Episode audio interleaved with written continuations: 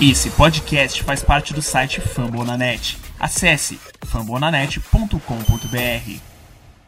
Oh,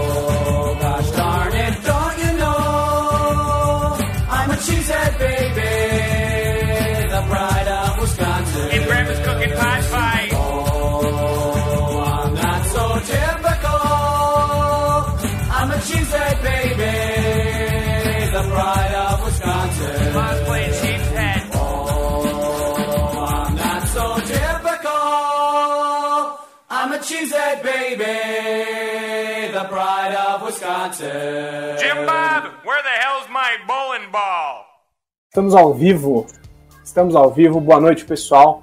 Ah, boa noite você que está assistindo a gente agora e também para você aí, bom dia, boa tarde, boa noite, se você vai nos ouvir ah, na sua plataforma de preferência. A gente está começando mais um ah, episódio do nosso podcast.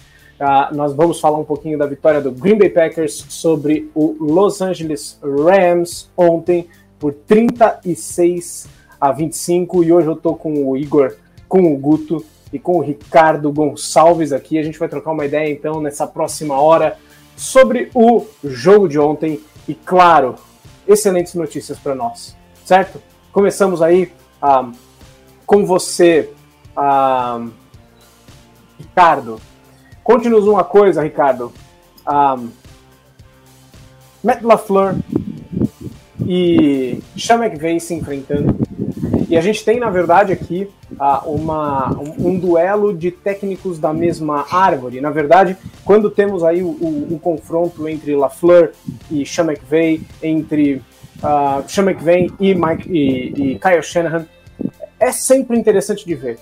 Uh, nós vimos, assim como contra os 49ers, uma aula do Matt LaFleur vencendo a disputa com o Sean McVay, mas o que, que, te chamou mais atenção no plano de jogo dos Packers, a maneira como o Matt LaFleur encaminhou o jogo? Vai lá, Ricardo. Boa noite, cara. Boa noite, Paulo. É... Boa noite, Igor. É... Vocês me escutam bem? Manda ver.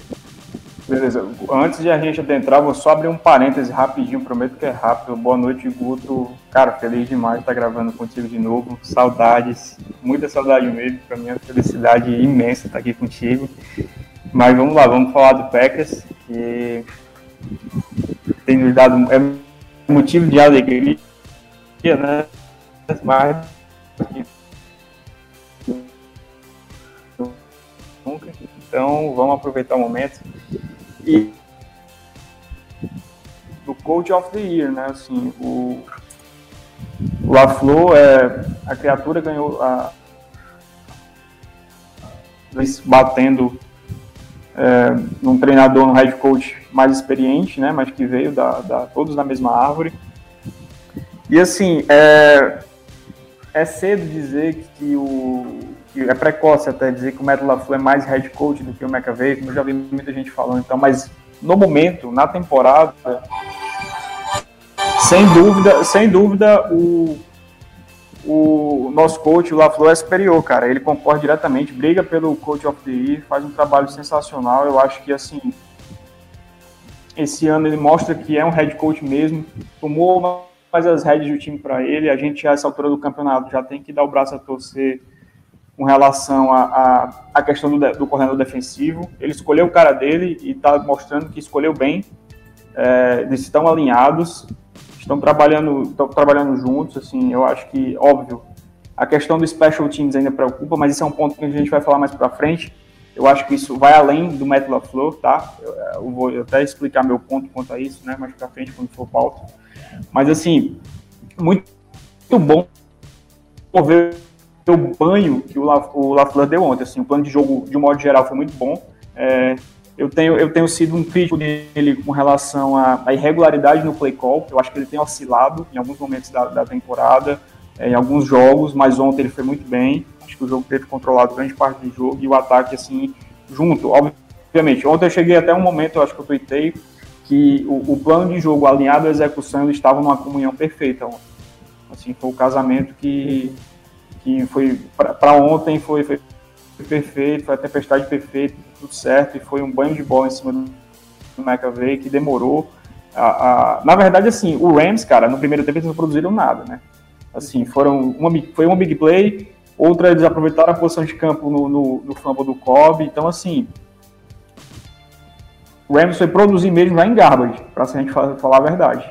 Né? Uhum. Um jogo já mais controlado, foi que eles che- chegaram a ameaçar. Então, assim, foi, foi uma atuação maravilhosa, nosso coach staff tá de parabéns. É, E, e é interessante, né? Porque o, o, o Matt LaFleur ele vinha sendo desconsiderado para essa conversa de Coach of the Year, apesar da campanha do Green Bay Packers, que vamos ressaltar novamente, toda semana um jogador machucado e desde o começo da temporada praticamente sem o Zadarius Smith, desde o começo da temporada sem o David Bakhtiari, no meio da, da temporada, meio não, bem no começo da temporada sem o Jair Alexander, ou seja, ele vem ali fazendo ajustes no ataque e na defesa, apesar dessa irregularidade, especialmente, não só no play calling, mas também, ou especialmente na red zone. Então, apesar de todas essas questões, o Green Bay Packers vem produzindo, vem ganhando jogos, entra na bye week com um resultado que é, seria inesperado com todas as, as derrotas, né? E aí a gente tem alguns detalhes da partida, né? Aaron Rodgers, 28 passes tentados, ah, 28 passes completados para 45 tentados, 307 jardas, dois touchdowns e, claro, o seu touchdown corrido. O Green Bay Packers venceu as batalhas de jardas totais, 399 contra 353. Também as, as jardas de passes, 307 contra 285. E as jardas terrestres, 92 a 68. Agora, você mencionou uma coisa importante, Ricardo. É, muito do que foi feito ontem pelos Rams aconteceu já em garbage time. O jogo estava praticamente definido quando estava ali 36 a 17, 30 a 17, acho, 37 a 17, alguma, co- 36 a 17, alguma coisa nesse sentido. Ah, e eu quero ouvir um pouquinho de vocês, a- ainda nessa avaliação sobre o Matt LaFleur. É, qual é o impacto para a escolha de Coach of the Year, Guto, e depois o Igor já pode emendar é, assim que o, que o Guto der a palavra dele. Qual é o impacto do Green Bay Packers fazer 4 a 0 na divisão mais difícil? Isso é, venceu o Arizona, fora, fora o Arizona Cardinals fora de casa, venceu o San Francisco 49ers fora de casa, venceu o Seattle Seahawks em casa, não permitindo que os, os Seahawks fizessem pontos, e venceram o, em tese, mais talentoso e mais difícil time da NFC West, os Rams, também sem chance. Qual é o impacto dos 4 a 0 na NFC West para a escolha do Matt LaFleur como head coach ou coach of the year? Vai lá, Guto, e depois o Igor já pode emendar. Se você colocar no papel, além de tudo isso, você tem um dos calendários mais difíceis da liga e você citou os desfalques. O Bakhtiari é o melhor left tackle da NFL. Jay Alexander, top 3 de cornerbacks. e você tem o Zadarius Smith, que pô, duas temporadas anotando aí duplos dígitos de sec. É um cara que sempre pressiona o quarterback e achar soluções. As soluções estão aí. Desculpa, eu não esperava que o Hazel Douglas ia ser o que ele está sendo essa temporada. A gente tá falando de um cara que foi totalmente irregular aí durante toda a sua carreira na NFL. É a melhor temporada dele. O LaFleur acha solução em solução após semana. E não só isso, mas durante o jogo ele consegue fazer ajustes para que o time consiga sair com a vitória. Não foi o caso do jogo contra o Rams, porque o que você citou ali, quando estava 36 a 17, eu sinceramente, o jogo já tinha acabado para mim. O Rams até tentou, fez uma força, o Crosby até tentou dar mais uma força para os caras, errando o gol no final, mas o jogo já estava bem decidido. Então, você tem vários fatores aí que mostram isso. Mas, por exemplo, no jogo contra o 49ers, que foi muito disputado, o LaFleur sempre tinha algo que ele conseguia corrigir. E ele fez isso em outros jogos também. Ah, ah mas pegou o Bengals. O Bengals está brigando pro playoff lá na, na Conferência Americana. É um time super ajeitado. Então não é um time ruim. Até os confrontos que em tese seriam fracos são times que estão que trazendo, que estão fazendo boas temporadas. A gente vai enfrentar ainda o Ravens, que é um time muito acertado. O Cleveland Browns também está sofrendo com lesões. Você vê como você vê como é difícil produzir sem seus principais jogadores. O Cleveland Browns está em baixa. E o LaFleur tá aí, 9-3. É, para mim é o técnico do ano. Não tem muito o que discutir. Tem outros nomes na briga, obviamente, mas ele para mim é, é a grande mente de 2021 e sinceramente eu acho até que o time tá mais equilibrado esse ano que ano passado, quando a gente fez 13-3. Então, todo o mérito dele que trouxe o Joey Barry, que arrumou o ataque, por mais que o ataque ainda esteja a passos de tartaruga, mas está melhorando bastante. E claro, ter o Aaron Rodgers facilita bastante.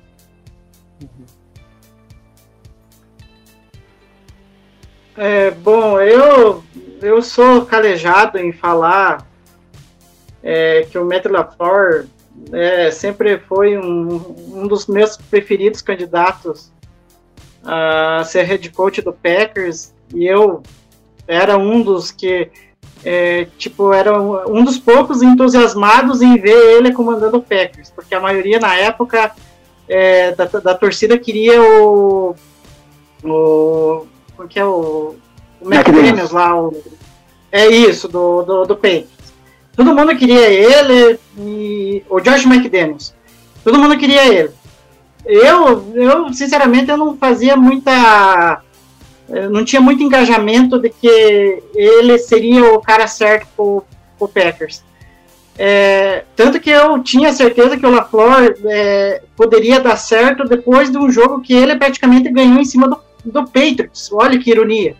Num plano de jogo que ele colocou é, é na época que ele era o coordenador ofensivo do, do Titans, e justamente contra o Patriots, ele colocou um plano de jogo que foi espetacular e o Titans acabou vencendo aquela partida. Então, eu, ali eu já via que o Ator teria a capacidade de ser um belo de um head coach. E querendo ou não, a hora que ele foi confirmado que ele viria para o Packers, nossa, eu fiquei muito feliz, porque eu sabia que ele teria o potencial e querendo ou não, ele está demonstrando as duas primeiras temporadas é, foi complicado, normal, porque ele estava assumindo pela primeira vez o cargo ali. Então ele teve algumas, é, alguns obstáculos a serem enfrentados. Só que nessa temporada deu para perceber que com toda essa história do Rodgers, de, de, de, de vai ou fica, é, ele meio que tipo teve que lidar com muitas coisas e, e ele tá sabendo assimilar, parece que é, tanto na questão da permanência do Rodgers, de, de treinar com ele ali e tal, e, e daí é, confronte o Office na busca por reforços, né, porque trouxe o Rasul Douglas, que está fazendo uma temporada espetacular, é, trouxe o Campbell ao longo da, da off-season, que está tendo um impacto tremendo, porque a gente não tinha um linebacker decente, para jogar na defesa. É, trouxe o Merciless, que era um cara que eu gosto muito, infelizmente acabou se machucando, mas antes até dele se machucar, ele vinha contribuindo.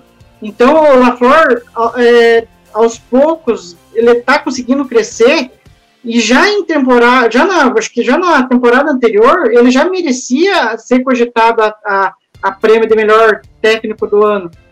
Mas enfim, acabou aparecendo outros trabalhos é, até melhores e acabou que ele nem foi sequer cogitado, né? Ah, e só um, eu, um adentro e um prazer de estar tá gravando novamente com o Guto, né? Que foi a primeira vez no podcast que a gente gravou, que a gente gravou com ele, né? É isso aí, Gutão. Muito bom, cara. E assim, vocês mencionaram duas coisas importantes, né? O, o Guto mencionou que a gente vai enfrentar a AFC North e, e a AFC North, ela, ela, ela é complicada. Ou ela era para ser complicada. Por quê? Porque a AFC North você tem o Baltimore Ravens, que provavelmente será o, o, o jogo mais difícil que nós vamos ter, mas o Cleveland Browns está é, jogando abaixo da expectativa criada. Pittsburgh Steelers é daquele time que sempre é complicado, quer dizer, sempre é por causa da história. E o Cincinnati Bengals está enfrentando algumas dificuldades agora. Gente, cara, é, tá jogando em alta qualidade. Então, nós pegaríamos a conferência mais difícil na NFC, na, na NFC e a conferência mais difícil da AFC. E ele tá 6-0. 6-0. Ele ganhou os quatro jogos da NFC, da NFC West e ganhou os dois jogos até agora da AFC North. E aí, Igor, você menciona a questão da, da maneira como ele lidou com a questão do Aaron Rodgers se tem uma temporada difícil para você ser técnico do Green Bay Packers, foi essa. Porque desde a off-season e do dia do draft, com todos aqueles reports do pedido de transferência do, de, de troca do Aaron Rodgers, toda aquela off-season terrível em termos de, em termos de, de bastidores, e ele consegue é, trazer o Aaron Rodgers, manter o Aaron Rodgers junto dele, é incrível. E aí, gente, não sei se nós estamos preparados para essa discussão, e nem é a discussão de hoje, mas a gente precisaria, inclusive, pensar em Brian Gutekunst como o candidato a General Manager do ano, porque, afinal de contas, é, o que ele fez é, selecionando jogadores impensáveis. Mas essa é uma história para a gente ver lá na frente, ok? Mas vamos continuar falando um pouquinho do ataque, pessoal. E impressiona é, o trabalho da linha ofensiva depois de sofrer um pouco contra, contra os Vikings. Uh, e sem o Elton Jenkins, sem o David Bakhtiari, sem o Josh Myers, nós temos mais uma é, participação bastante sólida da linha ofensiva. Uh, Guto, vai lá, cara. O que te chamou a atenção do aspecto da linha ofensiva nesse jogo contra os Rams? Depois o Ricardo, Igor já vai entrando também. E aí vamos conversando juntos. Do Guto pro Ricardo, do Ricardo pro Igor e a gente vai trocando essa ideia. Vai lá. Cara, é, a gente enfrentou Aaron Donald, Von Miller, o AJ Games é um bom def defensive tackle. Então você tem bons nomes no front seven do, do Rams. Você não tem um linebacker tão bom, né? Isso é uma deficiência desde que o Corey Linton saiu de lá. Mas a secundária tem Darius Williams e Jalen Ramsey. Taylor Rapp também é um bom safety. É uma defesa bem ajustada. É bem verdade que não tá fazendo por valer nessa temporada. E não, apareceu nesse jogo. O Aaron Donald, inclusive, cara, ele ficou muito irritado por não ter conseguido produzir direito. Fez algumas boas jogadas, ele ainda é o Aaron Donald. O Von Miller apareceu uma vez em, sei lá, todo o jogo. Então, cara, a linha ofensiva tá de parabéns aí. Sem três dos principais jogadores, sem o center, que é uma posição difícil de jogar, sem o Bakhtiari, a gente tá falando que o Bakhtiari é fase, ele se manteve saudável por muito tempo até se lesionar. Cara, o Elton Jenkins é um canivete suíço da linha ofensiva. Ele joga de tudo, acho que se colocar de quarterback ele vai jogar também. Então, são jogadores que fazem falta e a linha ofensiva não teve problema nenhum. E além da linha ofensiva, eu destaco também o trabalho dos dois running backs, principalmente o Dillon. Cara, ele, ele sempre consegue ganhar jadas, é impressionante. Ele, a, a jogada vai render uma jada, ele ganha mais 5, 6. É um trabalho muito bom ali em conjunto. E a sintonia tá muito boa, mesmo com as lesões, o time vem trabalhando bem. Então, é continuar nessa tomada. E o meu elogio principal vai pro Nisman, que não tinha feito os bons jogos ainda nessa temporada, mas ontem, ontem ele saiu muito bem.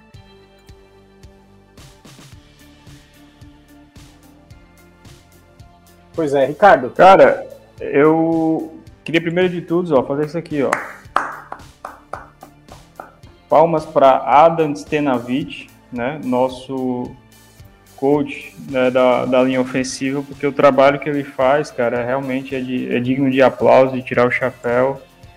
É, mais uma vez, a gente com a linha ofensiva toda em frangalhos, é, contra, como o Guto falou, contra um time com um front seven poderosíssimo, a gente tá falando do Aaron Donald, do Von Miller, do Leonard Floyd, enfim. É, e, cara, assim, lógico, houveram momentos de sofrimento, houveram, principalmente no interior da linha. Querendo ou não, a gente continua é, com muitos desfalques, sem três titulares, sem o melhor jogador, sem o melhor left tackle da liga.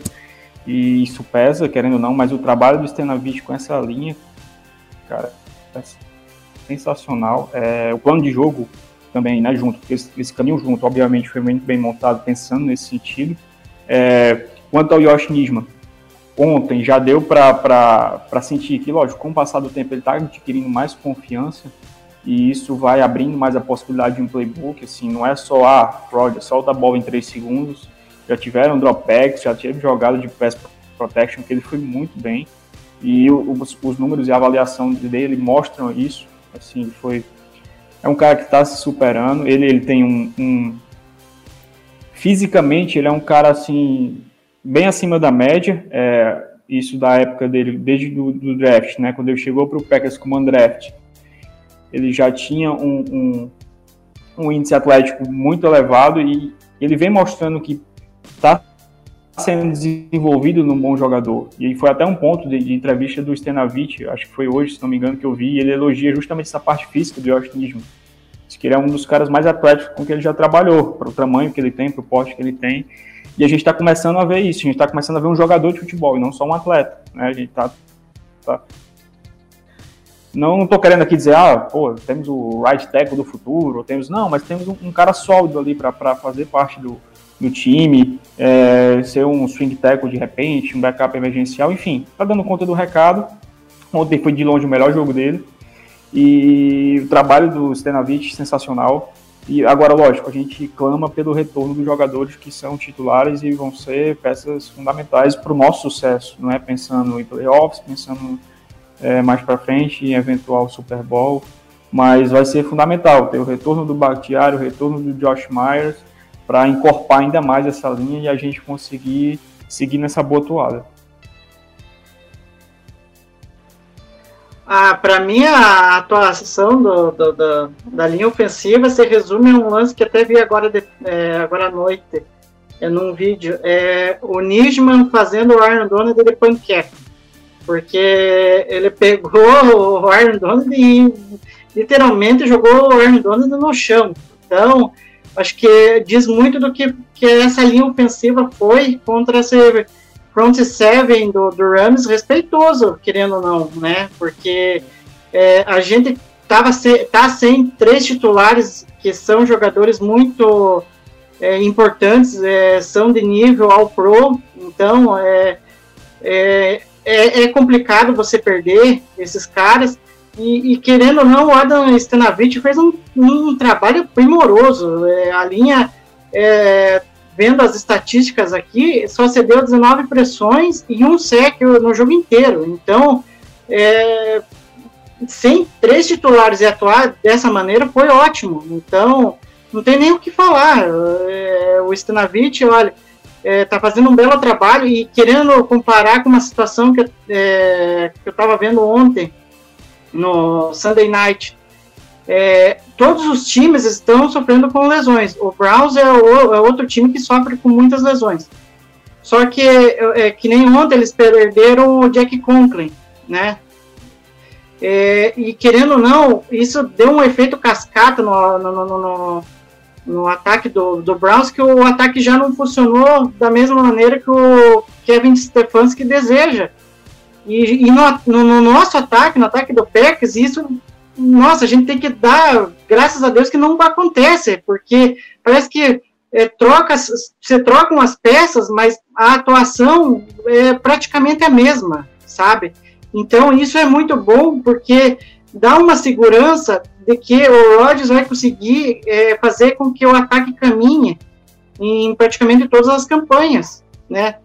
Só a questão de ali ajustar as chamadas, que ainda são muito inconsistentes, mas em questão de linha ofensiva a gente não tem que se preocupar. É, e aí, nesse sentido, dois detalhes são importantes também, né? O primeiro deles é o seguinte: no ano passado nós vimos a falta que o David Bakhtiari fez justamente no, na NFC Championship Game.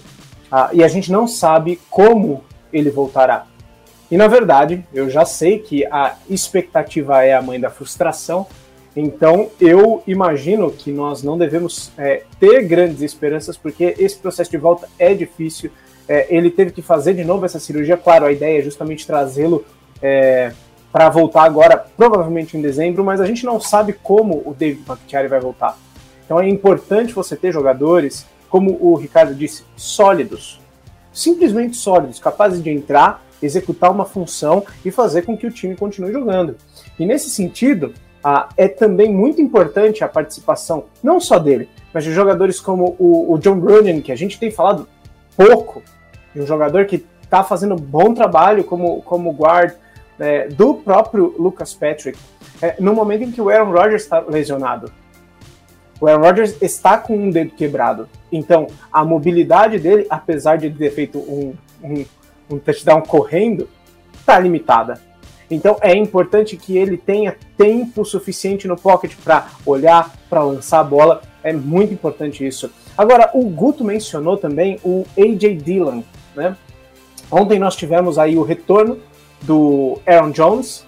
É, aliás, eu achava que o Aaron Jones não ia jogar porque com a bye week eu achava que eles iam dar mais uma semana, mas o Aaron Jones voltou, jogou dois snaps a menos do que o A.J. Dillon, isso já era um pouquinho previsto.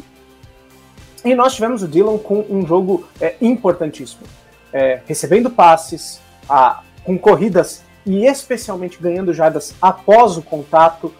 A, eu quero ouvir um pouquinho de você, Igor. É, como é que você vê a importância, o crescimento do A.J. Dillon nesse momento e o que é que ele oferece para o Green Bay Packers diferente daquilo que o, que o Aaron Jones oferece? Ah, para mim o, o Ed Dillon oferece é, muitas jogadas de impacto, né? Tanto que aqui eu levantei umas estatísticas do jogo, ele teve 69 jardas terrestres, sendo que dessas 69 que ele teve, que ele produziu, 61, 61 jardas vieram após o contato. Né? Então, é, isso é muito bom na questão de você fazer com que a defesa adversária canse.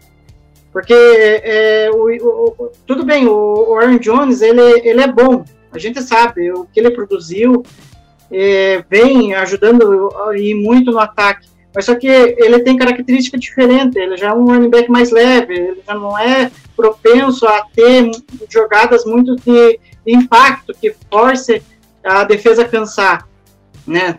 Ele já é um jogador mais veloz, né? O Ed não, é um cara de muito contato, que vai castigar a defesa, vai fazer ela cansar de forma muito rápida.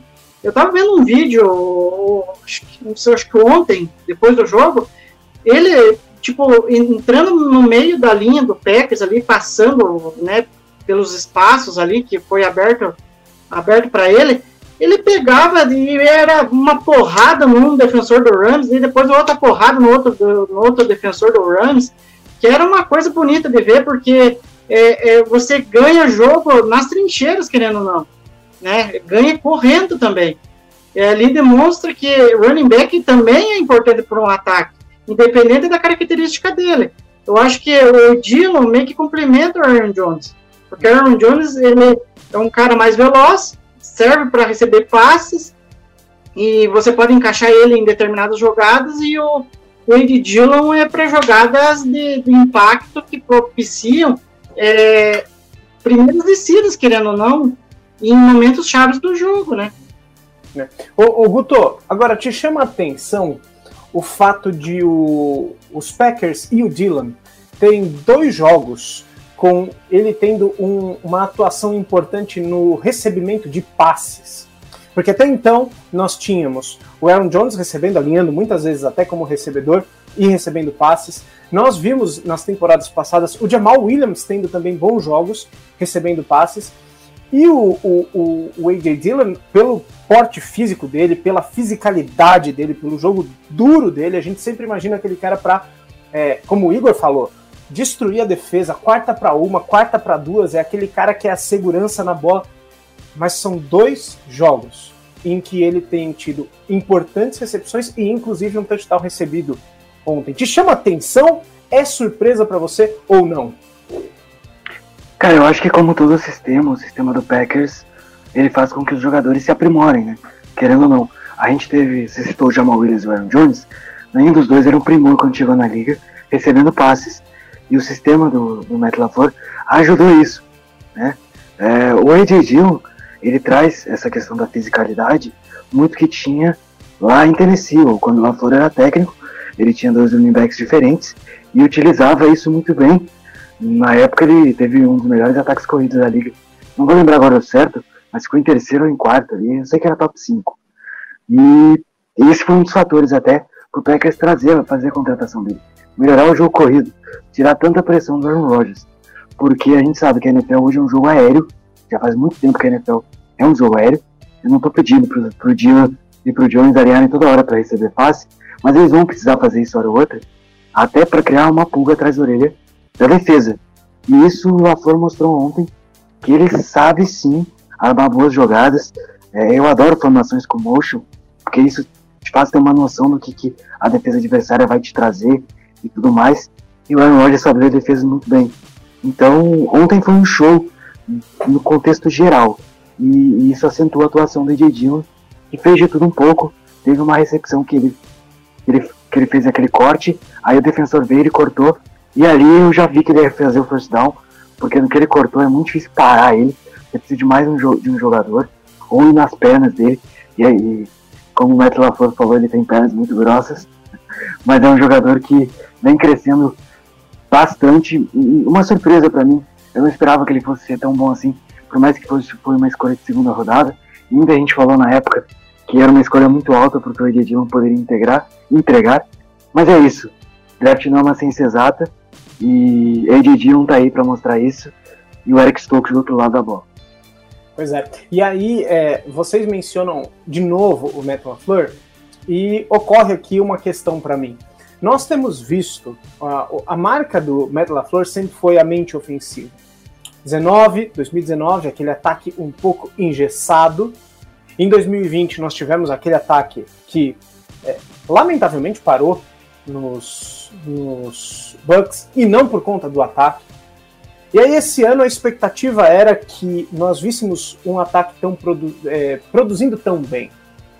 E nos primeiros jogos, em alguns momentos, a gente viu de novo um, um, ataque engasgando em alguns momentos, Aaron Rodgers errando alguns passes, algumas conexões, mas parece que essas conexões com o Davante Adams, com o Randall Cobb, inclusive com outros jogadores que eram menos utilizados, ontem o, o, o Sam Brown teve uma recepção para a terceira descida importante no final do jogo, uh, nós temos esses jogadores melhorando, parece que a conexão está acontecendo melhor, isso vindo de duas semanas que o Aaron Rodgers praticamente não treinou. Ricardo, a pergunta é a seguinte: é, o ataque oscilou ontem, mais uma vez.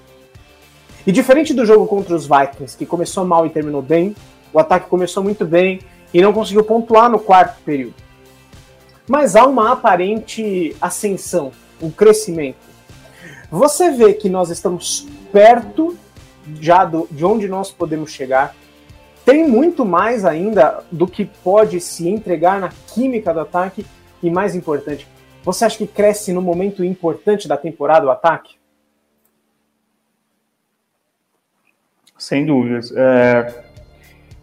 A respeito do ataque, assim, eu acho que cresce no momento bem oportuno, vamos dizer assim, é, reta de chegada, a gente está chegando ali na reta de chegada da temporada e não só o ataque, mas o Aaron Rodgers elevou o nível. Assim, e isso tá, para mim está bem nítido. Desde semana passada, ele elevou o nível. Apesar do problema no dedo, que obviamente influencia, mas a gente não sabe o quanto, ele é que sabe, né? Mais do que ninguém. Mas, cara, ele elevou o nível e a gente sabe que quando isso acontece, ele é o melhor QB da liga. Ainda é, querendo ou não. É, e aqui uma opinião, independentemente de ser muito Packers, como todo mundo sabe, mas Rodgers é o melhor QB da liga quando ele tá nesse nível. Então, assim, o jogo de ontem e o jogo contra o Vikings foi um exemplo disso. É, ele elevou o nível e isso ajudou a, a, alavancar o ataque. Eu acho que como unidade, obviamente que a gente está melhorando, ainda com essas engasgadas, é, parte dos problemas, como eu até citei no início, passa um pouco por, por uma irregularidade de play call, que o LaFleur também tem, tem, tem, tem pecado nesse ponto, mas assim, é, no jogo de ontem, eu acho que o nosso, a nossa engasgada do ataque, digamos assim, no final, né, em, produtividade, passou mais por uma questão situacional do que propriamente eu acho que, que seja um problema. É, o jogo desgarrou e aí, de repente, entra naquele modo soft, chamadas mais conservadoras, buscando, às vezes, até é, gastar relógio do que propriamente produzir. Embora eu não concorde com isso, mas a gente sabe como funciona, né? Tem determinados momentos de alguns jogos que, que é isso que, que acontece. Então, eu acho que foi um pouco disso. Mas eu acho que a grande, a grande notícia para o ataque dessas duas semanas, dessas duas últimas semanas, é o Rodgers ter elevado o nível dele, assim, de um, do jeito que a gente estava, mas até então nessa temporada não tinha acontecido.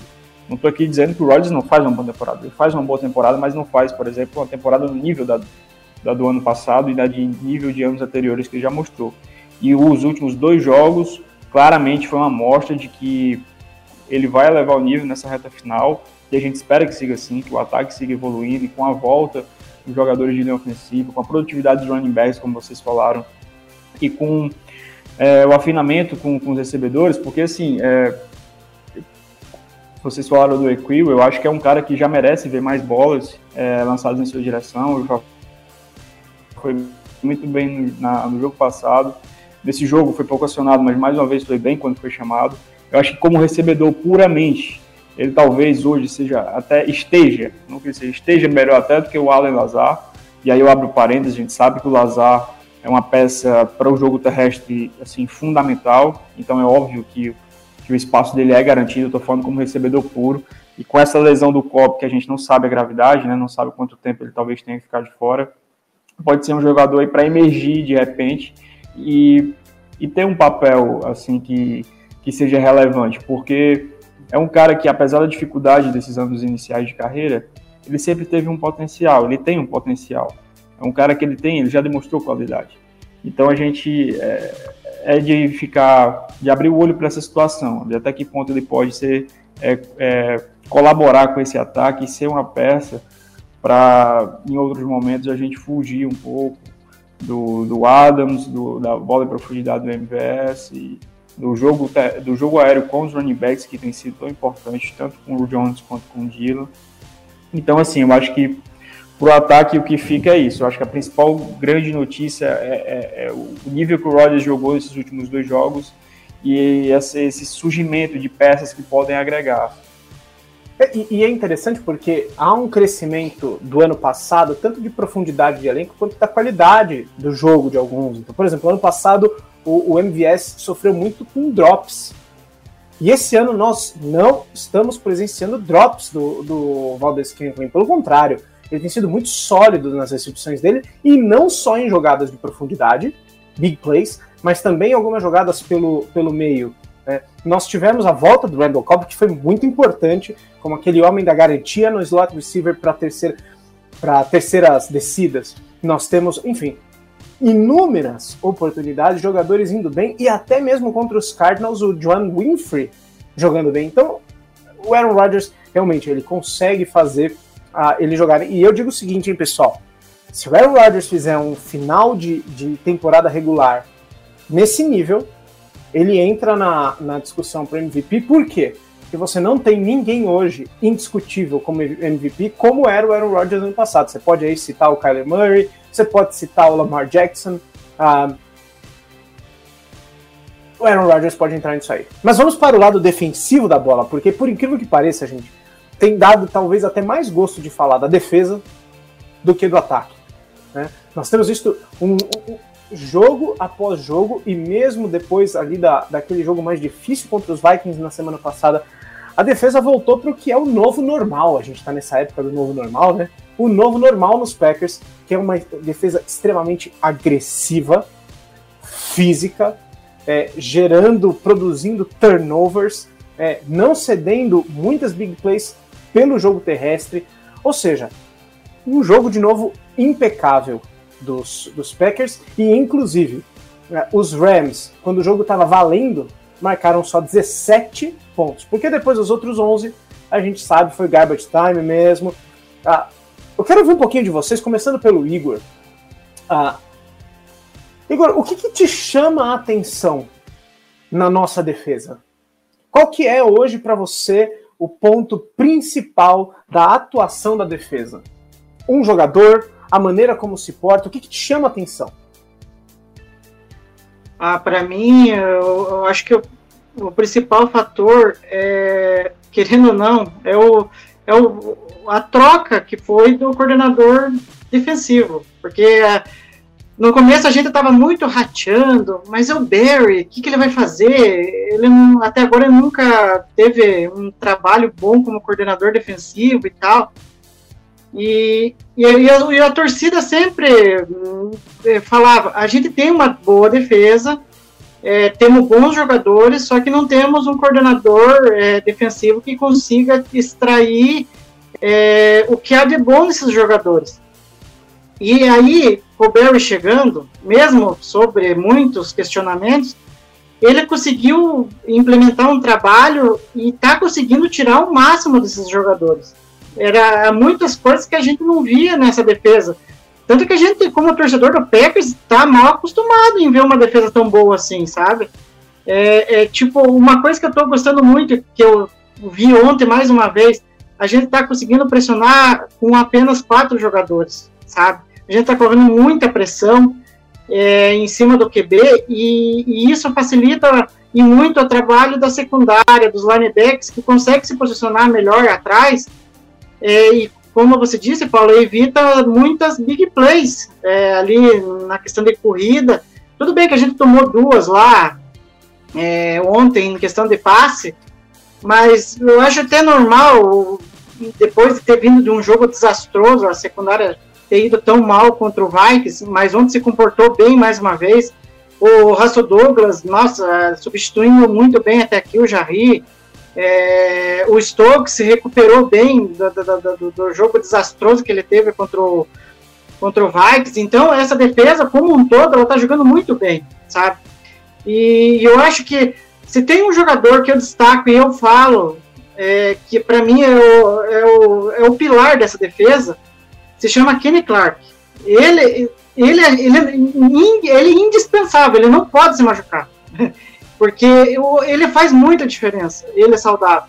Porque ele propicia é, é, que, como eu falei, a gente está pressionando com apenas quatro jogadores, mas ele é, é essa válvula, sabe? Ele que propicia que eh, não só ele pressione, mas os que estão ao redor dele pressionem o QB também. Então, isso está fazendo uma, uma diferença enorme para uma defesa que a gente sempre esperou é, atuar bem e agora o Bear está conseguindo é, extrair o, o, o, máximo dela em todos os sentidos.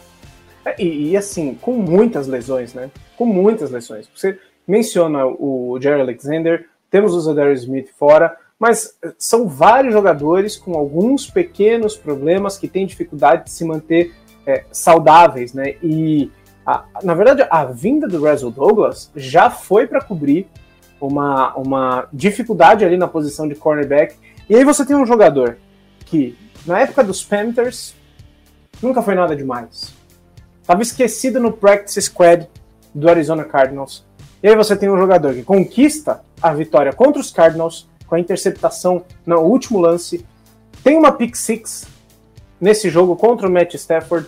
Ah, o Guto, o que, que, te, o que, que mais te marca na atuação do, da, da secundária e em especial a atuação do, do Stokes e do Douglas, fazendo com que nós fiquemos tranquilos mesmo sem o Alexander? Cara, é difícil você superar a ausência do Jerry Alexander. A gente tá falando de um dos três melhores cornerbacks da liga. O cara é físico, o cara vibra a cada jogada. É um cara que ah, a gente até fica irritado que ele perde muitas interceptações, mas ele sabe desviar a bola muito bem. Ele tem o tempo de bola correto e brigou com o Jalen Ramsey pau a pau no passado para ver quem era o melhor corner da liga, junto do Xavier Howard. E o Isaiah Douglas veio, não tinha muita, muita badalação, jogou um jogo ali, foi ganhando confiança aqui, e ontem ele foi simplesmente incrível. Ah, mas ele foi queimado para o Odell numa jogada. Uma jogada. Não define o que ele fez. Ele fez pick six, ele desviou pelo menos três passes que seriam first down, e ele atua num nível muito grande.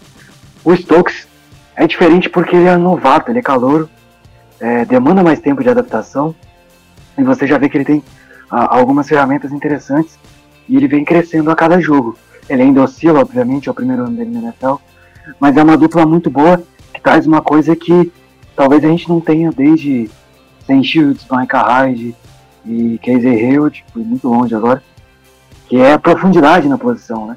Uh, quando o voltar, ele já tem, já saíram imagens dele treinando semana passada, então isso é uma boa notícia para o torcedor. É, a gente vai ter profundidade ali, né? Não só os dois, mas o próprio Henry Black, ali no grupo de safeties também, é uma surpresa interessante. Você tem o Edemos, sempre muito físico, e o Savage elevando o nível. O Savage só precisa fazer a mesma coisa que o Jerry não fazia no passado, que é segurar a bola. Pois é, e, e, e, e assim, só, pode falar, Igor. Só aproveitando, é, só aproveitando um gancho do Guto ali, é, que ele destacou o Stokes e, e, e o Black, E o mais incrível é que os dois na, na, no, contra o Vikings, eles foram muito mal. Nossa, foi, era uma partida para se esquecer. E o que eu mais gostei é que eu acho que eles andaram aprendendo com os erros, e isso é, foi preponderante para essa partida contra o, contra o Rams. Então, querendo ou não, a gente tem dois jogadores novos é, que tem tudo para continuar evoluindo e, e, que nem o Guto falou, podem dar uma boa profundidade para a nossa secundária e ela se tornar uma das melhores da liga, por que não? É, e, e, e, por incrível que pareça, com isso, e eu acho que todos nós concordamos aqui, o Kevin King já, quando estiver saudável, já não deve ter, é, já não deve ser titular, certo? Ah, não, ele pode passar no RH do Packers o ano que vem e pode ir embora, porque ele não serve mais. Porque, mim, fato, nós, é, eu acho que eles estão jogando bem ali. Uh, e, e, e, assim, eu acho que o Kevin King pode ser muito útil em alguns momentos muito específicos do jogo, justamente para quando você precisar dessa profundidade de elenco. Mas é muito importante ter uma, uma secundária, um grupo de cornerbacks assim, né?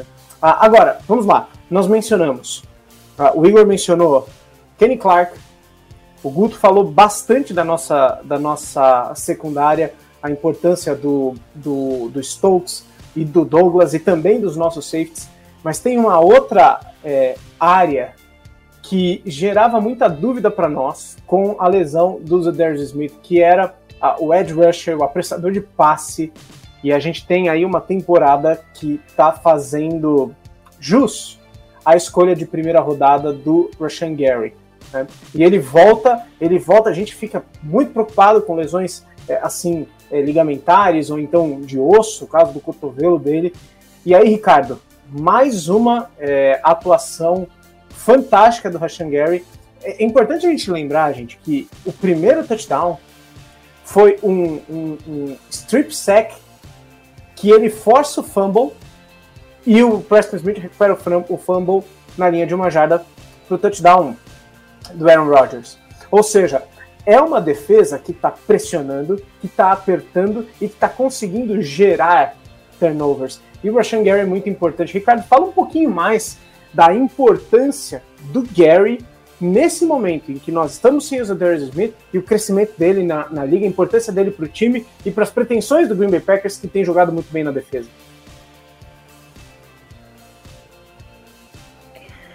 É, cara, foi muito bom. A gente não combinou antes, mas foi muito bom é, caber a mim falar sobre Rashan Gary, porque era de quem eu queria falar aqui em especial. Porque, assim, o impacto que ele teve no jogo de ontem, é, apesar de vir de lesão e apesar de jogar somente 33 snaps, foi uma coisa, assim, absurda, absurda. Como você falou, teve o turnover, que foi a cereja do. Apesar de ser no começo do jogo, mas foi a cereja do bolo, o strip sack. Teve pressão, teve QB hit. É, o cara tá imparável. É, ele hoje é o Ed 1 do Packers. Ah, mas os Adérios volta, ele continua sendo o Ed 1. Gary hoje é o Ed 1 do Packers. Ele é o presente e o futuro na posição independentemente do que vier a acontecer com os Adelios e com o Preston Smith. Uhum. Então, assim, o impacto que ele está tendo nessa terceira temporada é algo surreal. É, e aí eu separo as coisas, porque assim, a pick do Gary foi boa para você, Ricardo? Cara, para mim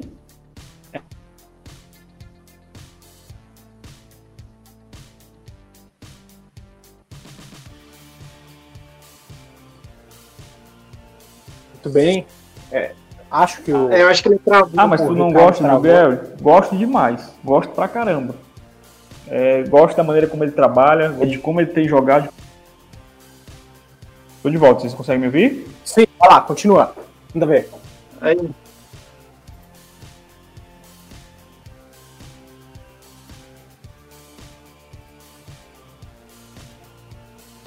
Agora a gente não tá te ouvindo. A gente não tá te ouvindo, Ricardo. Fazer o seguinte. Vai lá, manda ver. Estão me ouvindo? Opa, agora sim, continua, vai lá.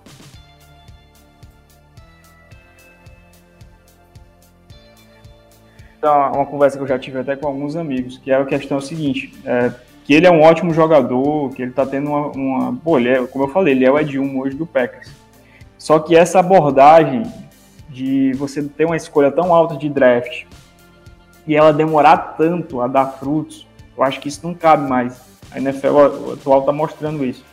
Não dá para tu pegar um cara ali no, dentro do top 15, passar dois anos desenvolvendo. Não sei se vocês estão entendendo o ponto que eu quero chegar. Eu acho o Gary um jogador fantástico. Ele está mostrando isso, está mostrando que, que vale a primeira rodada tranquilamente. Só que demorou, né? E talvez o processo não seja o mais adequado. O resultado ele está ótimo. Hoje ele está ótimo, mas o processo eu não sei se é o melhor para o que a NFL pede hoje em dia. Então, para mim são duas coisas diferentes. Draftar o Rashan Gary na pick 12 e ter o que o Rashan Gary, o jogador que ele é hoje. Para mim são duas coisas diferentes. E eu acho que a gente está muito feliz nesse sentido, de ter o jogador que ele é, que ele está se tornando hoje, e que ele, para mim, é o Ed 1 do time, independentemente da situação com os Smiths. E que assim. E... Pode, pode complementar, pô. Manda ver, manda ver. Te cortei, vai lá, cara. Pode terminar. Não, eu ia, só, eu ia só complementar que assim. O, o, Gary tem brilhado, mas a gente tem que dar muito crédito também pro Preston Smith, cara, que tá fazendo uma temporada fantástica, assim é, de uma maneira talvez um pouco mais silenciosa, sem aparecer tanto em stats, mas está jogando demais, demais, demais. É, muita gente já via ele até fora de Green Bay nessa temporada começar, né, de pensar em corte para abrir cap, para e pensar na dupla, não, vai ser o Gary e os Adérios, e cara, o nível de, de, de atuação do Preston Smith também tem sido algo é, louvável, assim. Ontem, mesmo a gente tendo que ter tanto, por tantos snaps, o Tipa Galeai, e o Ladarius Hamilton, é, Gary e Preston Smith seguraram a onda ali no Ed, poxa, de maneira como eles têm feito ao longo de toda essa temporada, mas ontem especialmente foi um trabalho sensacional. Pois é, e, eu acho, cara, que tem, tem algo importante aí, não é assunto do, do jogo dos Rams, é muito mais pensando no futuro, mas 2022 é, é uma bomba para o salary cap dos, dos Packers. Você precisa renovar com o Davante Adams, você precisa decidir se você vai dar é, um contrato de novo para o Aaron Rodgers uh, e, e se você vai dar se você vai continuar com o Aaron Rodgers, não vai trocar o Aaron Rodgers, você tem acho que 22 milhões comprometidos com o Rodgers. E por que, que eu estou mencionando isso? Teria que ter uma renovação para os Adarius Smith. Eu e creio... tem o Javi ainda nessa história. É, é, o Jackson. Pois é. Não, e de... em 2023 você tem o Elton Jenkins ainda. Pois é, exatamente. Então, assim, é, esse crescimento do Rashan Gary em contrato de calouro ainda pode significar que o Zedarius Smith não volta para o ano que vem. E possivelmente o Preston também, porque ele também tem mais um contrato a ser assinado. Claro, é, talvez com um valor um pouco menor do que o Zedarius Smith. Mas esse crescimento do Rashan Gary é muito importante, também pensando no salary cap dos Packers. Vai lá, Igor. Não, só aproveitando um detalhe, é uma informação aqui, enfim, disso que a gente está falando. Tudo bem que é, tudo bem que não tem nada a ver com o jogo do Rams, mas é um detalhe interessante. É, que a gente está falando do, de, de, do, dos possíveis cortes do, dos Smiths. É, agora, no sábado, até tinha postado no Twitter lá, que o Gutenkust foi ver o High State em Michigan. Então, é, querendo ou não, ele foi ver alguma coisa no, naquele jogo lá, a gente não sabe. E querendo ou não, é, as duas universidades têm, do, é, têm bons pass rushers. Então, pode ser que é, venha alguém no próximo draft. Agora a gente não sabe se vai vir ali nas rodadas iniciais, mas querendo ou não, é, não é nada impossível dos Smiths não estarem na próxima temporada, né? Muito pela questão do Gary estar tá produzindo, é, mesmo que tardiamente, aquilo que a gente já esperava dele. Né? Pois é, e, e não, pessoal, vamos falar para o pessoal que está escutando a gente. Muito provavelmente o Guta Kansky não foi, não foi procurar um wide receiver para a primeira rodada, tá? não, ele não deve ter ido, não vai ser da próxima vez também. Mas, gente, Lá, provavelmente pode ser um AL, um linha é. ofensiva, porque é. a linha ofensiva de Michigan jogou de uma forma absurda que eu acho que deve ter encantado o Botecus. Pois é. Mas a gente chega no final do nosso, do nosso tempo hoje aqui, pessoal, e é impossível nós temos um podcast em que a gente só fala bem do Green Bay Packers. Não é verdade? Sempre tem alguma coisa que você fala assim, eu não acredito que está acontecendo. E é o, é o nosso é o nosso a nossa pedra do sapato de 2021, na verdade de muitos anos, mas é que a defesa era tão ruim nos últimos anos que os special teams passavam batidos. Ah, mas de fato, nós temos mais um jogo do special teams é, muito difícil, apesar da solidez de novo do Corey Bohorquez fazendo, cara, mais uma boa partida, excelentes punts. Nós temos um, um, um jogo de novo bastante questionável do Special Teams. É, gente, tem o que fazer? Guto, começando com você e depois é, eu já vou passando a bola para vocês também. Tem o que fazer? Porque ontem os pedidos foram atendidos. O Amari Rodgers foi tirado, vai retornar o Randall Cobb. E o Cobb solta a bola. Então, assim, tem o que fazer com Special Teams? E eu já volto ao assunto Mason Crosby e Field Goal, mas eu quero ouvir vocês, especialmente sobre ainda a questão de retornos. Vai lá, Guto. Cara, você elogiou o Hawkins, aqui eu vou criticar ele. Ele é um excelente punter, mas é um péssimo holder, né? Muitos dos field goals errados do, do, do Crosby tem dedo dele. É, algumas vezes eu vejo ele alinhando a bola errado, ou colocando o pro Crosby estar muito perto da costura. E pra quem não sabe, isso é ruim pro kicker. Então, não tô tirando a parcela de culpa do Crosby. Ele tem que acertar os field goals. A gente tá falando de um cara que tá aí em Green Bay há muito tempo. E sobre os retornos, cara, eu não sei se tem alguma coisa que fazer. Daqui a pouco vamos pedir pro Levante Adams retornar a bola, porque, sinceramente, Randall Cobb já foi retornador. Ontem sofreu um fumble, depois ele, ele obviamente, redimiu, jogou o jogo de mais de 100 jardas e ele não jogou o jogo inteiro. Saiu lesionado e teve touchdown também aqui, teve big play. Mas eu acho que Cara, eu não sei o que fazer. A gente já trocou coordenador defensivo, coordenador defensivo, coordenador defensivo e coordenador de special teams ah, nos últimos cinco anos aí, várias vezes. Tinha Ron Capers, veio Mike Pettine e agora o Joey Barry. Mike Pettine começou bem, depois terminou mal. E agora o Joey Barry tá fazendo um excelente trabalho. Ah, a gente tem um cara que tem uma formação muito do colégio australiano, né? Daquele futebol americano mais australiano, até bastante em função do rugby. E Ontem o Special Teams até apareceu em alguns lampejos, mas quando colocou jogadores que são chave na defesa, como Chris Barnes, que recuperou o fumble. É, no final do jogo colocou o Savage e o Emus naquele onside kick, e eu já tava aqui, porque onside kick e Packers é, é sempre uma história muito complicada, já tava com medo de tomar ali. Mas, cara, agora tem duas semanas de bye, vamos torcer para ver se eles conseguem fazer alguma coisa, se eles conseguem se arrumar. Eu ainda não desisti completamente do Amari Rodgers, do Amari Rodgers, mas precisa de mais, precisa de mais porque Special Teams, é, a galera pode não achar, mas é peça fundamental não só em jogo de, de semana regular, como em playoff, mais em playoff. Kicker ganha jogo e retorno para touchdown ganha jogo. Então acho que essas coisas precisam estar alinhadas aí.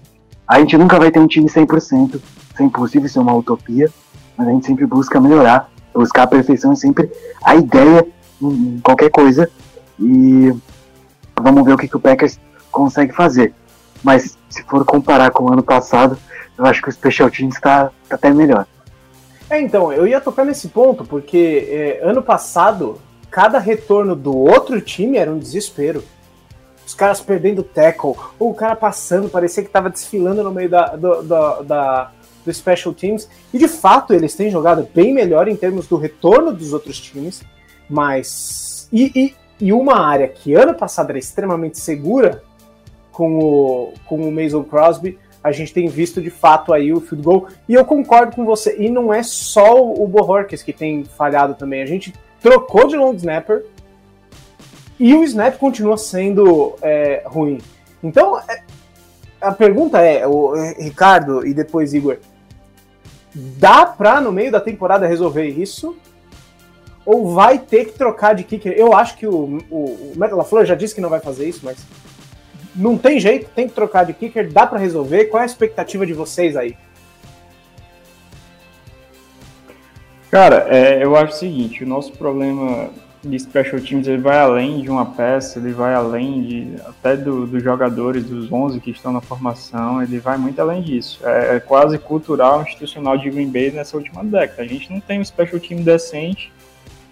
E quando você não investe numa área do time, você colhe os frutos. Se você investe no ataque, você vai colher frutos no ataque. Se você não investir no special teams, você não vai colher frutos e é uma coisa natural. E é o que acontece com a gente. A gente não, não investe, e aí eu não sei se é uma questão, questão financeira, é, seria até um ponto para alguém lá, a imprensa de Bay, enfim, questionar, porque a gente nunca contrata caras que estejam, sei lá, na crista da onda ou estejam sempre bem contados entre, o- entre os caras de special team. A gente pega muito, tem pegado muito aposta, então caras já veteranos.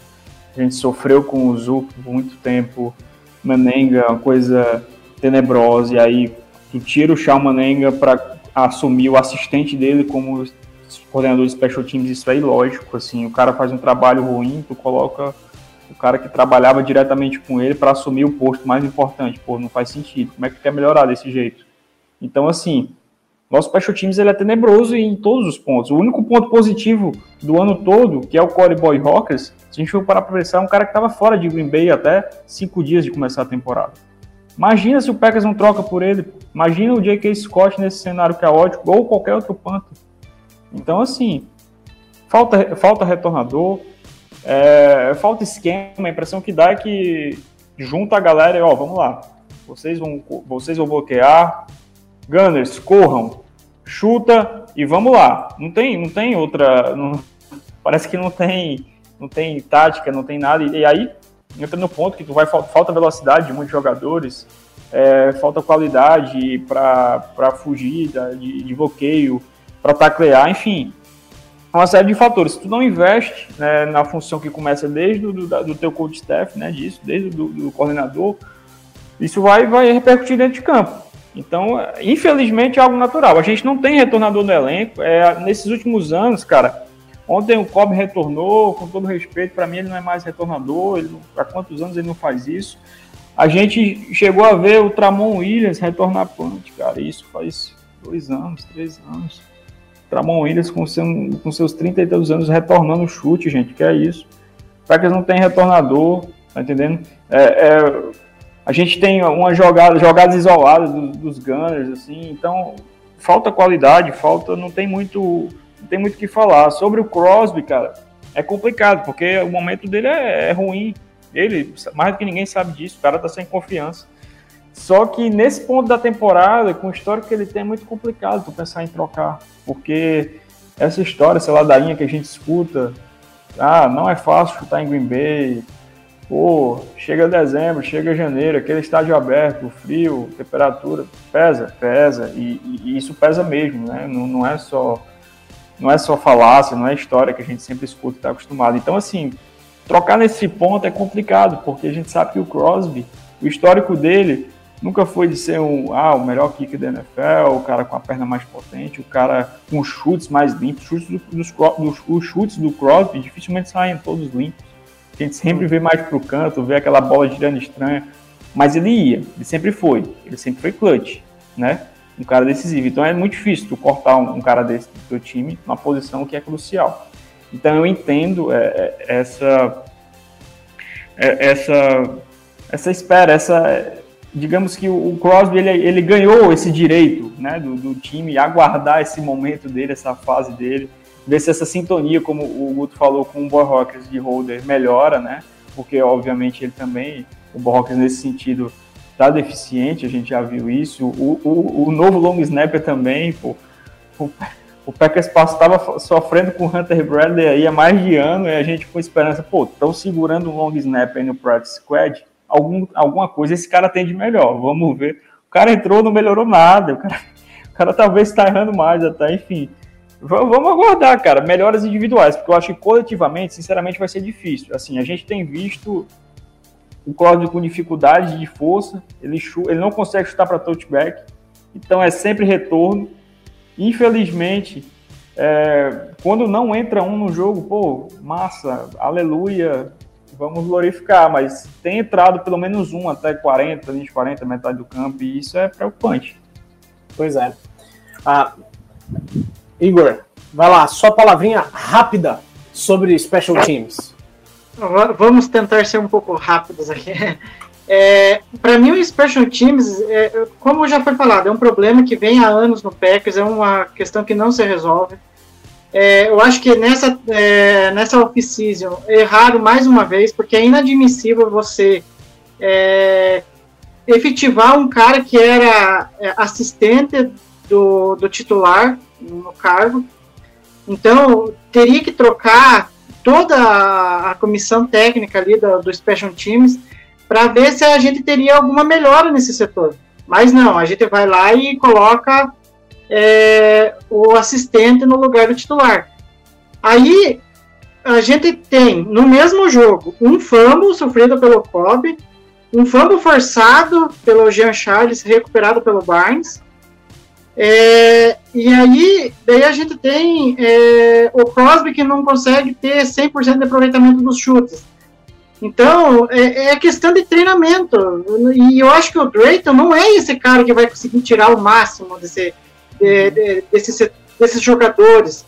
E o mais louco disso é que a gente pegou o McDuff e o, o, e o Amari Rodgers na intenção de melhorar esses special teams e no final das contas a gente tipo, tem algumas coisas ali que a gente não tá vendo melhora nenhuma. A gente continua, é, que nem o próprio Ricardo falou, a gente continua sem um retornador, né? É, e, e, e, em questão de bloqueios ali que o McDuff poderia ajudar, às vezes a, a, acaba atrapalhando porque teve uma falta lá que, pelo que eu me lembro, que ele fez e acabou é, favorecendo o ataque do Rams depois, num posicionamento de campo.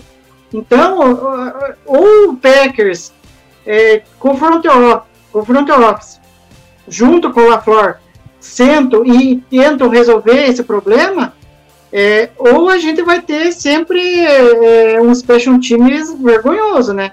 Fora que o Crosby parece que acho que está com trauma de chutar é, field goals é, com a margem de 40 jardas, porque é todo jogo ele vai chutar algum chute ele acaba errando. É, precisamos aí ver então como é que nós voltaremos da bye week e como que isso vai vai se desenvolver. Antes de passar para vocês uma última vez com uma última pergunta, eu quero rapidamente ler algumas menções aqui do nosso chat. O Leonardo Martins, ele ele, ele profetiza com a com a com requintes de crueldade, dizendo que nós vamos ser eliminados por um chute do Crosby. Olha, Leonardo, é, pior que eu não duvido, viu? eu não duvido. Outro Bengals. Ma, é. Outro Bengals foi quase assim. É, é, que o outro kicker foi mais incompetente do que o Crosby. É que contra o Bengals, o Bengals falou: não, ganha aí, ganha aí, quem que tem mais jogo pra ganhar depois? Aí ontem É. o Bengals amassa o Steelers. É, é, é, pois é. Mas de todo modo, né, vamos ver assim se há alguma, alguma, algum crescimento. Eu acho que nesse caso, gente, é, isso funciona para qualquer atleta, né? Quanto mais field goals o, o Mason Crosby converter, mais confiante ele vai ficar. Eu acho que essa é realmente a, a regra aí, né? Ah, nós temos aqui ah, também no nosso chat o Gabriel Fregonassi, dizendo que o Packers é campeão da NFC West e isso é verdade, ok? O Green Bay Packers ele consegue se classificar para os playoffs em duas divisões diferentes. Ele ganha a NFC North e a NFC West. Só por isso já deveria ser a Seed One. ok? E pode ganhar a FC North. Exatamente, exatamente. É, boa, Gabriel, é por aí mesmo, viu, cara? É por aí. O, olha aqui, Guto, temos uma mensagem para você. O SSCC5 chamando Guto, meu lindo, meu rei, meu rei, corações para você, cara, pro seu retorno. Bom demais, cara, bom demais. E o nosso José Ricardo também dando para nós uma, uma um, um lado um pouquinho mais positivo, né? Dizendo que o nosso Special Teams conseguiu ganhar um, um fumble, né? Ok, é verdade. Sempre tem pelo menos alguma coisinha para a gente avaliar aí. Muito bem, pessoal. Chegamos ao final aqui do nosso, do nosso podcast de hoje e eu quero com rápido, tá bom, gente? É, 30 segundinhos para você é, dizer para mim quem foi o MVP dos Packers e a decepção do jogo, começando por você, Igor. Vai lá. Ah, pra mim o melhor do jogo, ah, eu vou. É porque eu gosto muito dele. E pra mim ele fez a diferença ali é, na defesa mais uma vez. O Kenny Clark é um ser de outro mundo. A gente fica falando tanto de Aaron Donald, mas a partida, nossa, do Clark de novo muito consistente. É, então, para mim seria ele, mas teria outros nomes, até porque o time como um todo jogou bem. E a decepção?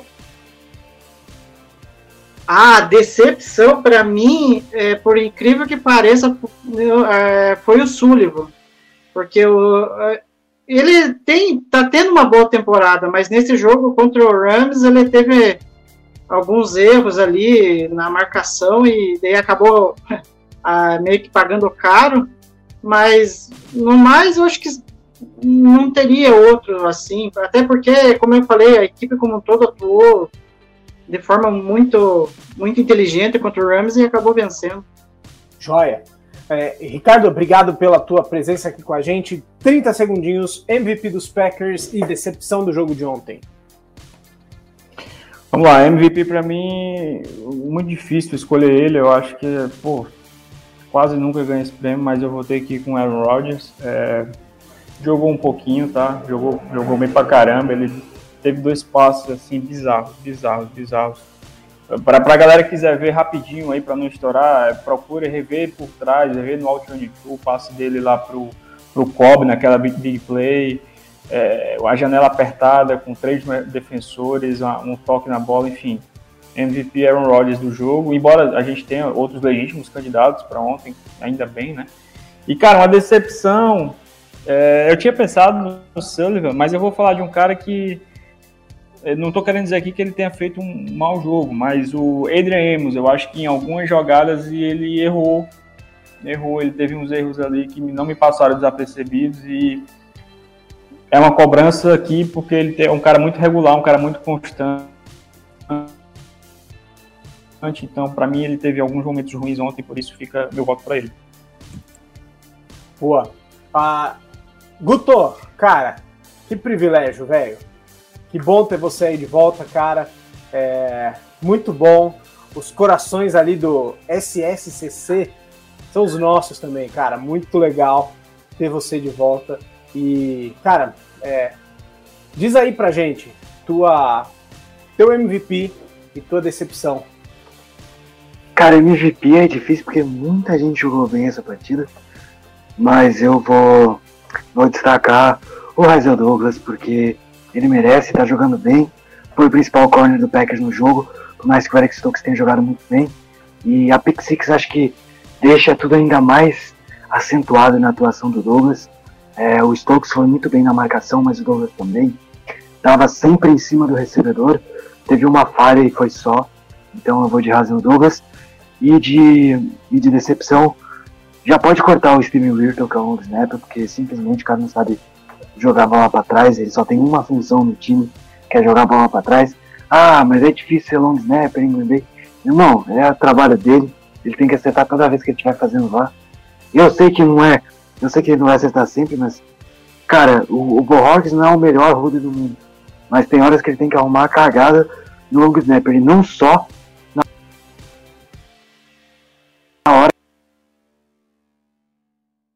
de ajudar o Crosby. Teve punch que ele tava jogando a bola no, no, em cima da cabeça do, do, do que ele tem que pegar a bola. E isso atrapalha o Panther, querendo ou não. Não atrapalhou ontem. O Borrox foi muito bem nos punts. É, teve punch do Packers parando na linha de uma jarda. Algo maravilhoso. Nunca pensei que ia ter um Panther do Packers fazendo isso.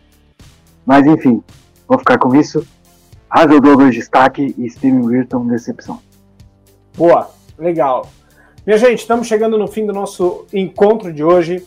Uh, nós temos o Green Bay Packers na tão esperada bye week para que o Aaron Rodgers cuide do dedinho dele, certo?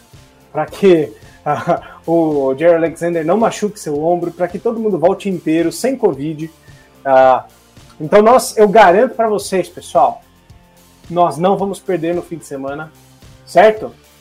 Não vamos perder. O Bay Packers não perde. Ah, e, é por, e é isso, gente. Nós encerramos por aqui o nosso tempo. Eu quero dar boa noite pro Igor, pro Guto, pro Ricardo, para todo mundo que está com a gente ao vivo e ficou com a gente ao vivo até agora no YouTube. E para você que está e vai nos acompanhar depois, ah, fazendo exercício, no carro, enfim, onde você estiver. Ok, gente? Então, muito bom. Vamos lá com o Green Bay Packers. Se Deus quiser, teremos bons resultados esse ano. E a gente se vê na próxima. Até mais, gente. Boa noite. Valeu para vocês.